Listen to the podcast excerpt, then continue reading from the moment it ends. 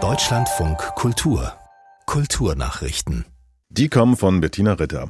Das einzig bekannte Gemälde der Beatles hat bei einer Versteigerung in New York 1,7 Millionen Dollar eingebracht. Entstanden ist es auf einer Tour in Japan. In Tokio waren die Fab Four 1966 wegen extremer Sicherheitsmaßnahmen fünf Tage in einem Hotel praktisch eingesperrt. Dabei gestalteten sie aus Langeweile mithilfe von Malutensilien des Hotels ein Bild. Es wirkt abstrakt und psychedelisch in überwiegend braun, rot, gelb und schwarz. Jeder der Musiker bemalte eine Ecke. In der Mitte ist ein weißer Kreis. Der Überlieferung nach stand hier eine Lampe, mit der die Musiker das Papier beschwert hatten. In den Kreis setzten die Beatles ihre Unterschriften.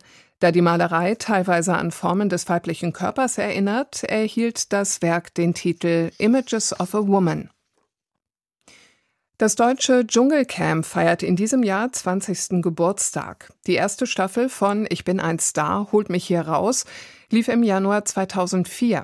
Seit Ende Januar dieses Jahres sitzen und saßen wieder ehemalige Promis wie der Schauspieler Heinz Hönig oder Cora Schumacher im australischen Busch, erzählen sich vermeintliche Geheimnisse und müssen ekelige Tiere oder Teile von Tieren essen. Trash-TV und damit auch das Dschungelcamp seien durchaus Kunst, meint zumindest der Medienpsychologe Frank Schwab. Im Deutschlandfunk sagte er, im Kern gehe es um einen moralischen Diskurs. Die Rezipienten schauen sich das an und ja. bewerten andauernd die Personen, die da sitzen. Ne? Natürlich auch das Team im Dschungel untereinander. Ne? Die tauschen sich ja auch aus und bewerten einander, wie sie den anderen sehen und ob man ihm vertrauen kann, ob er einen guten oder einen schlechten Leumund hat.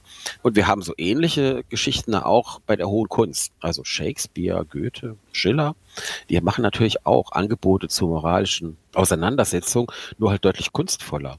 Der Medienpsychologe Frank Schwab.